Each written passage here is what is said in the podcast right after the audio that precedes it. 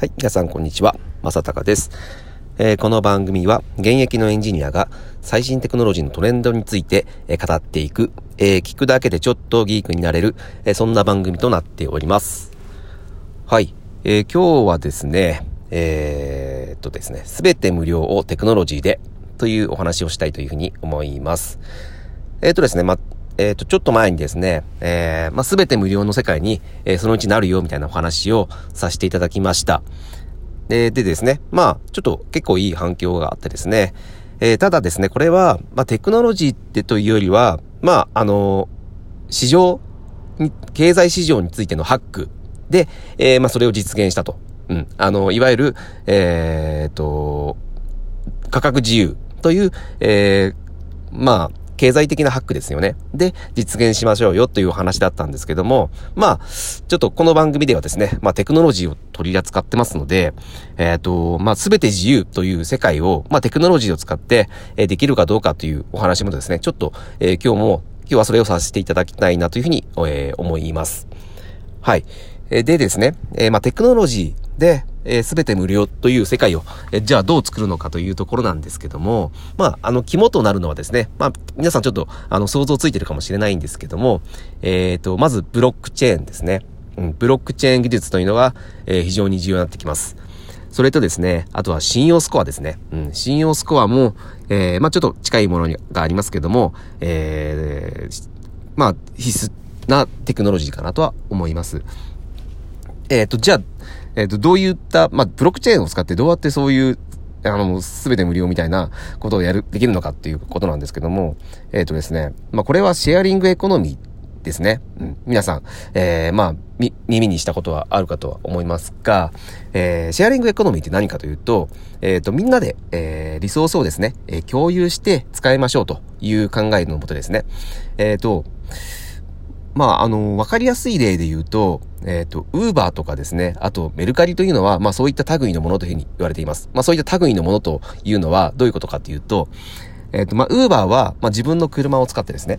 えー、それで、えっ、ー、と、移動したい人に、えー、対して、えー、まあ、自分の車に乗せてあげるっていう、えー、ものですね。うん、つまり、その、乗せてもらう人はですね、その、個人の人にですね、えー、車を借りているわけなので、まあ、ある意味、えー、シェアリングしていると。うん。まあ、ライドシェアなんていうふうに言います、言いますけども、まあ、これは、いわゆる、えー、シェアリングエコノミーの一つというふうに言われています。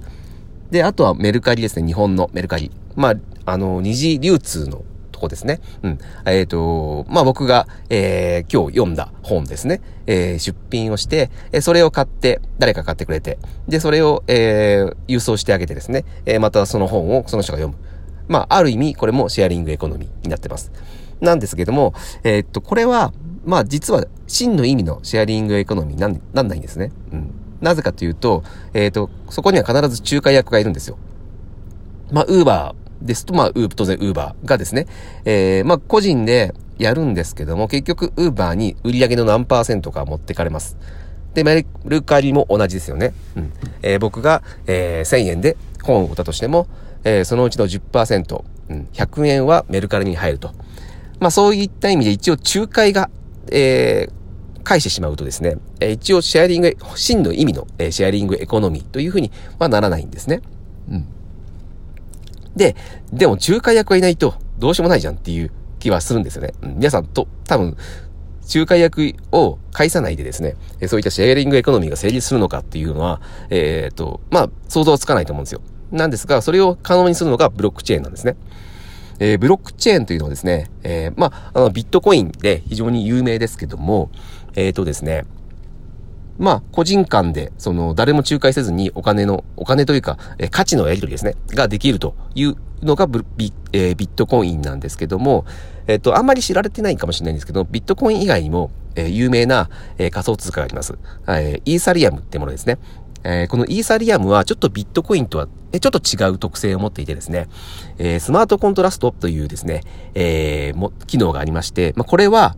本当に誰の仲介も介さずに、えっ、と、こうなったら、え、この契約が成立するというような自動的な、え、自動的に、え、契約が成立するような、え、機能があります。えっ、と、例えば、まあメル、メルカリで、え、この、え、スマート、えー、違いますね。ブロックチェーン技術を、えー、使おうと思った時にですね、まあ、えー、いわゆるそういったスマートコントラストで、え、この、私の持ち物が、え、この、買ってくれた B さんに対して、え、ちゃんと、えー、郵送ができたら、えー、お金が支払って、支払ってもらうというところですね。まあそういった契約をですね、スマートコントラクトの方にですね、えー、入れておくと、え、それが成立したら自動的に、え、お金が振り込まれる。うん。その人の、え、B さんが持ってるお金が自動的に振り込まれる。そういったことが可能になります。で、まあこれを、え、やろうと思った時に、誰も返さないので、誰も仲介しないので、えっ、と、本当に送ってくれなかったらどうするのっていう話なんですね。うん。で、そこで、えっ、と、出てくるのが信用スコアなんですね。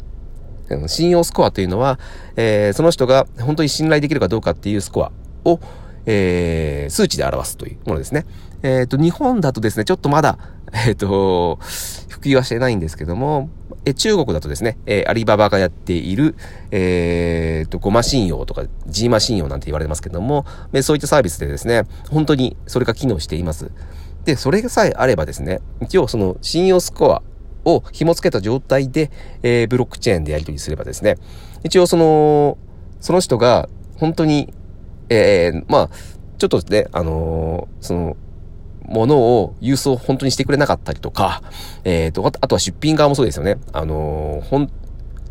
全然傷がないですよって言ってるのに、傷がすごいついているとか、まあそういったこととかってよくあるじゃないですか、メルカリで。で、そういったことをすると、その人の信用スコアが落ちるような仕組みにすると。まあそうしておけば、えっ、ー、と、まあ、えっ、ー、と、自然にですね、その、悪いことする人がいなくなるんですよ。うん、そうすることによって、一応、えー、その、誰も返さずにですね、やると、えー、手数料が取られないんですね。うん、手数料が取られないっていうのは非常に素晴らしいことなんですよね。うん、やっぱ手数料が取られてしまうと、どうしても、えー、まあその、ね、あの、ただとは言わなくなっちゃうじゃないですか。あの、1000円で買って1000円で売るとしても、結局その、えっ、ー、と、何パーセントかが取られちゃうので、その仲介役に。そうすると、本当の意味のシェアリングエコノミーにならないんですね。うん。そう。だから1000円で本買って1000円で売れば本当に0円で売れるじゃないですか。うん。で、あの、買いたい時に、えー、なんか、使いたい時だけ買って、で、使い終わったら売ってしまえば、ある意味、それって手数料とかなければ本当に、まあ、当然、その、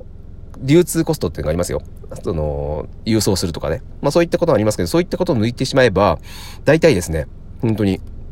ただでできてしまう仕組みはできてし、できるんですよ。うん。ただちょっと一つ、えー、まあ、あの、このブロックチェーンを使う上でですね、問題があってですね、えっ、ー、とですね、ビットコインとかを持っている人はわかると思うんですけども、えっ、ー、と、これを管理するのは結局誰も仲介役はいないので、えっ、ー、と、自分なんですよ。自分が、その、えっ、と、管理をしなきゃいけない。で、ウォレットっていうのがあったですね。えっ、と、その、えー、インターネット上にですね、えー、自分の、えー、ビットコインを持つですね、えー、その銀行みたいなのを自分で管理しなければいけないと。うん。なので、まあ、自分の、まあ、アドレスなんて言いますけど、アドレスと、えっ、と、パスワード。うん。これを、もし忘れてしまった場合ですね、えー、紛失してしまった場合、えー、すべて失っちゃしまうんですね。その自分の、その、ウォレットに入ってる財産を。で、それがね、今すごく、あの、まあ、敷居が高いというか、まあ、個人で管理するのはかなり厳しい。っていうことで、まあ、そこが、ちょっとですね、えー、使いやすい安全なウォレットっていうのが、えー、まあ、ある意味出てこないと、これは難しいかなと思います。で、これをやるにあたって、多分鍵になるテクノロジーといえば、えー、っと、あれですね、えー、認証系ですね。えー、指紋とか、あのー、色彩とか、